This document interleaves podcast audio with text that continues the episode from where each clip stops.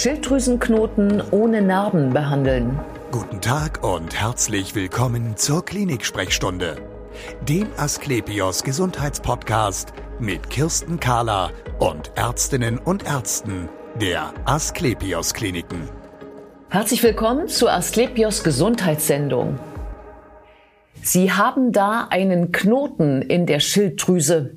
Eine solche Diagnose hören viele Patienten in Deutschland. Das kann schlimm sein, es muss aber nicht. Und die Frage stellt sich dann, muss man operieren? Wann muss man operieren? Und gibt es auch andere Möglichkeiten? Darüber sprechen wir jetzt.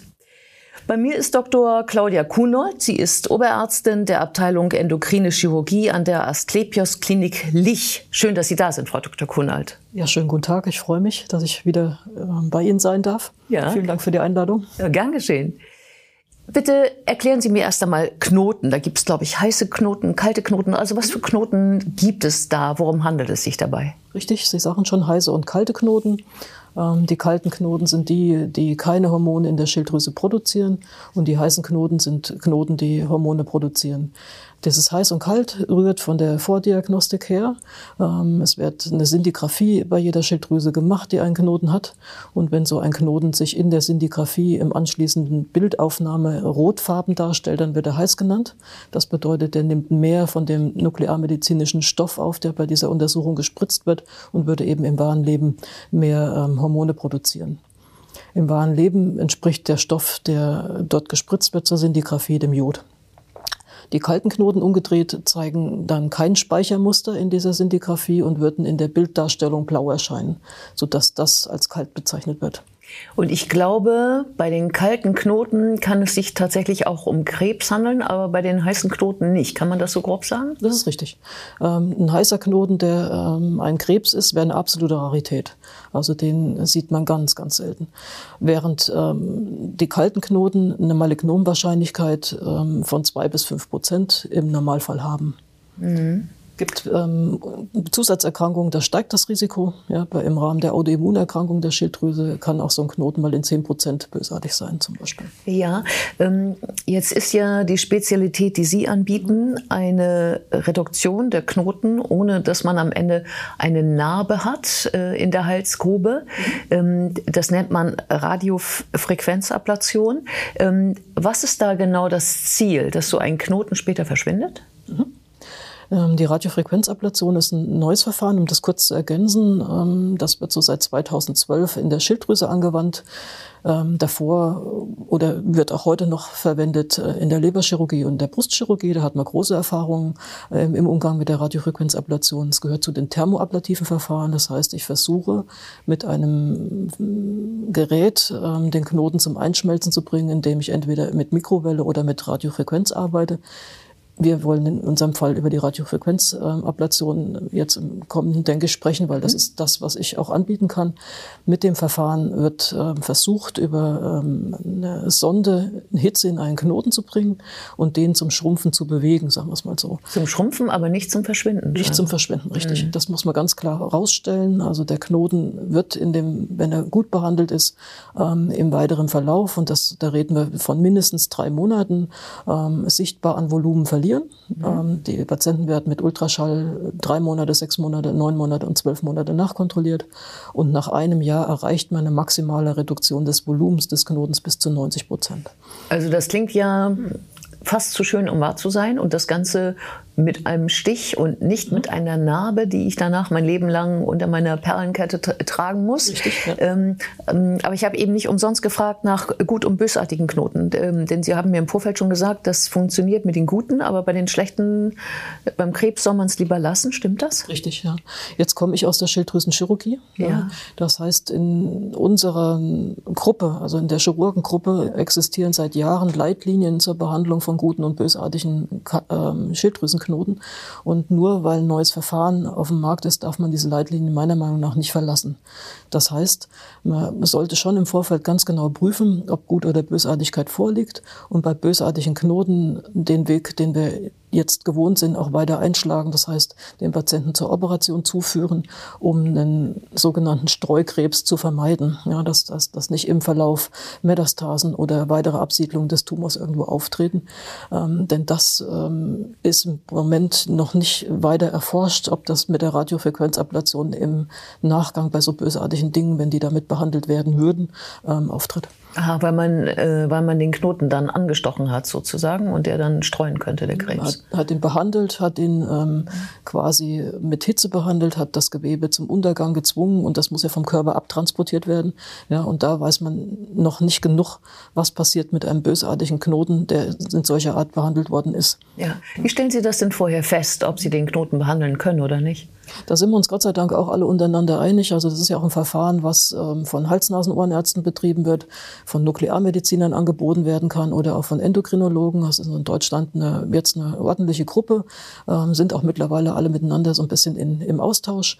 Und ähm, eins ist klar, man, wir haben uns geeinigt, es muss auf jeden Fall vorher eine Sintigraphie erfolgen eine sogenannte MIBI-Sintigraphie zusätzlich. Das wäre eine Tumorsintigraphie, eben auch äh, wird das draußen benannt. Das heißt, es wird auch mit einem speziellen Stoff geguckt in dieser Sintigraphie, ob der, äh, der Knoten Zellen hat, die sich vermehrt teilen. Ähm, und zusätzlich sollte eben eine Punktion erfolgen des Knotens, also eine Feinnadelpunktion, ähm, wo eben der Pathologe in, in der Zytologie, also im, im, Ergebnis sagen kann, ob er da Zellen sieht, die ähm, einen Tumor gleichen oder ob es sich um einen harmlosen Knoten handelt. Mhm. Eine Punktion ist aber doch ein Anstechen. Mhm, richtig. Ähm, das ist ein Verfahren, was wir schon seit Jahrzehnten ähm, empfehlen. Das ist auch ganz klar der erste Schritt bei Vorliegen eines Knotens, der kleiner ist als ein Zentimeter, ähm, wird empfohlen, macht mal eine Feinnadelpunktion, um abzuschätzen, wie hoch das Malignitätsrisiko da ist.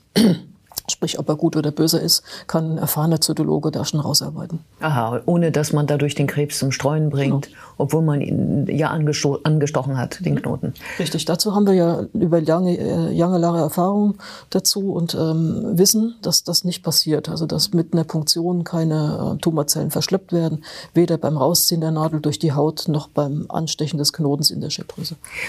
Okay, so, dann haben Sie also festgestellt, ich habe einen gutartigen Knoten, den kann man äh, durchaus mit dieser Radiofrequenzablation behandeln.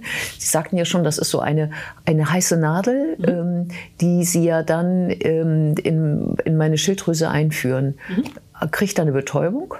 Ja, es wird eine lokale Betäubung ähm, unter Ultraschallkontrolle gesetzt. Da haben wir also jetzt mit Absicht gesetzt. Also macht eine kleine Quaddel an der Stelle, wo man die Nadel einführen will und muss die Schilddrüsenkapsel mit einem Lokalanästhetikum umspülen.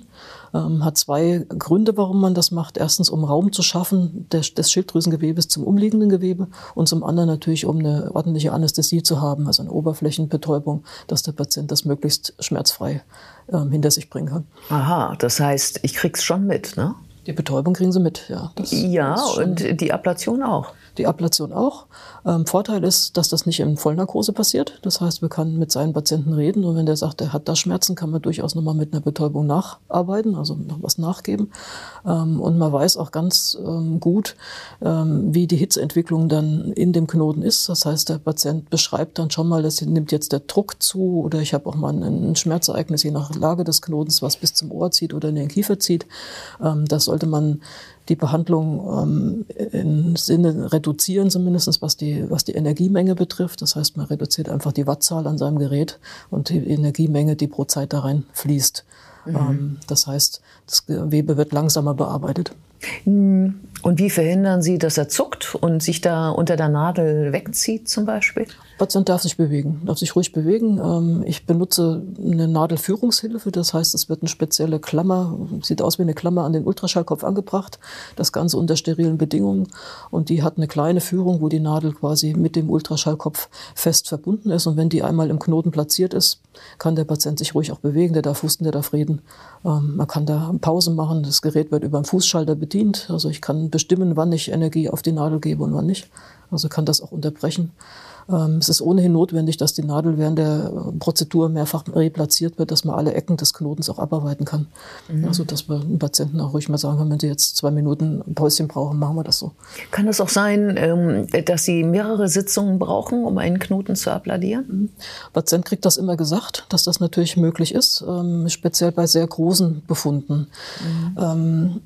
Das ist auch noch so ein bisschen in der Schwebe, ab wann wir den Cut machen, wo man sagt, das macht noch Sinn, mit einer Radiofrequenzablation zu behandeln oder es ist doch besser, man operiert das. Ja, denn sehr, sehr große Schilddrüsen, ähm, auch wenn Sie mit einrechnen, das Volumen wird um 90 Prozent reduziert, bleibt am Ende bei einer großen Knoten immer noch ein größerer zurück. Mhm. Ja, auch selbst das kann dann nicht reichen, dass der Patient von all seinen Beschwerden mechanischer Natur dann nachher befreit ist. Mhm. Ja, das muss man dann schon im Vorfeld ehrlicherweise sagen, dass es möglich ist, dass das, man mehrere Sitzungen braucht. Dass mehrere Sitzungen braucht oder aber, dass man sagt, wir nehmen eine Alternative, nämlich entweder die Operation oder ich glaube, da gibt es noch die Radiojodtherapie, die aber äh, so ein bisschen aufwendiger ist, glaube ich. Ja, ähm, der Patient muss dafür auch wieder geeignet sein. Das heißt, das Gewebe, was ich mit der Radiojodtherapie behandeln will, muss auch Jod aufnehmen. Das heißt, ein großer kalter Knoten würde vermutlich auch wenig Jod aufnehmen. Also das kommt für Patienten mit einer insgesamt sehr großen Struma in Frage mhm. ähm, und den das sind wir wieder beim Anfang vom Gespräch und dem sicheren Nachweis, dass kein bösartiger Tumor irgendwo im Gewebe noch vorhanden ist. Mhm, okay, aber kommen wir nochmal jetzt zurück zu der Ablation. Ähm, äh, woher wissen Sie denn, wo Sie gerade so sind mit Ihrer Nadel? Mhm. Ähm, ich muss immer die Nadelspitze mit dem Ultraschallkopf sehen. Deswegen, wie gesagt, bin ich ein großer Freund der Nadelführungshilfe, weil das bleibt dann in einer Einheit, in einer Ebene fest verbunden. Also wenn ich den Schallkopf bewege, bewege ich automatisch die Nadel mit. Man muss sich so vorstellen, Schallkopf, Nadel hängt so und dann kann ich im Gewebe das auf und ab bewegen oder auch so. Und ich sehe immer die Spitze der Nadel. Ah, okay. Ähm, abgesehen davon, dass das jetzt bei größeren Knoten, dass Sie vielleicht noch mal ran müssen, ähm, was, ist, was ist ein guter Erfolg am Ende? Also wenn Sie sagen, hey, das war jetzt klasse zufriedener Patient als allererstes. ja. Okay. Ähm, das andere ist, wenn ich im Ultraschall ähm, deutlich sehe, der Knoten ist in allen Ebenen abgearbeitet. Das müssen wir also mal in zwei Ebenen betrachten. Einmal die Quere, einmal die Längsachse. Ja. Ja. Das wird auch vorher und nachher alles vermessen und auch im Verlauf vermessen. Also wenn ich im Verlauf von drei Monaten schon sehe, der Knoten nimmt schon an Volumen ab, er zeigt keine Durchblutung mehr, ähm, dann kann man schon von einem Erfolg ausgehen. Was ist ein gutes Ergebnis? Ein gutes Ergebnis ist, wenn der Patient ähm, Euteriot ist, das heißt in der normalen Stoffwechsellage, keine Medikamente braucht, weder Thyostatika noch ähm, L-Tyroxin. Also das ist auch ein Vorteil der Methode, dass man nur krankes Gewebe bearbeitet und das gesunde Gewebe erhalten kann. Ja, und ähm, der Knoten eben ähm, narbig erscheint in, im vollständigen Ausmaß. Ähm, wie viel kleiner ist er? Hm? Bis zu 90 Prozent vom Volumen nimmt er ab. Aber Sie sagen bis zu, das heißt, das ist dann schon High-End? Das ist High-End. Das, das, ist schon High-End, aber schon, okay. Also Im Moment, nach den Erfahrungen, sind das so zwischen 70 und 80 Prozent, was ich so erreiche gerade. Ja. Kann es sein, dass er danach wieder anfängt zu wachsen? Mhm. Ähm, das ist ja lebendes Gewebe, was wir hier bearbeiten. Ja? Und auch da entsteht um den Knoten rum auch wieder ähm, neues Zellwachstum. Und aufgrund dessen kann natürlich auch eine Angioneogenese stattfinden. Das heißt, es sprossen wieder neue Gefäße in den Knoten ein. Ähm, das ist sehr, sehr wichtig beim heiße Knoten behandeln. Ja? Wir wollen ja die Überfunktionen therapieren, indem man diesen Knoten ausschaltet. Dafür wird er mit der Radiofrequenzablation in allen Ebenen bearbeitet und ganz besonders die Schilddrüsenkapsel, also die Entschuldigung, die Knotenkapsel, mhm. ähm, ohne das Schilddrüsengewebe drumherum ähm, eben zu viel zu schädigen. Und wenn in so einem Befund jetzt wieder eine Neoangiogenese stattfindet, das heißt, es neue Gefäße da einsprossen, dann kann es zum Wiederkehren der Überfunktion kommen. Das heißt, der Knoten lebt wieder auf. Ja, und dann müsste man sich auch nochmal unterhalten, ob man nochmal das Verfahren wählt, also eine zweite Sitzung der Radiofrequenzablation mit gezielt diesen Bereichen des Knotens ähm, angeht, um die zu bearbeiten, oder ob man dem Patienten jetzt dann doch ein anderes Verfahren anbieten muss, sprich eine Operation oder die Radiotherapie. Mhm. Vielen Dank für das spannende Gespräch. Dankeschön. Und wir sehen uns wieder auf www.asklepios.com, auf Facebook und auf YouTube. Werden Sie gesund.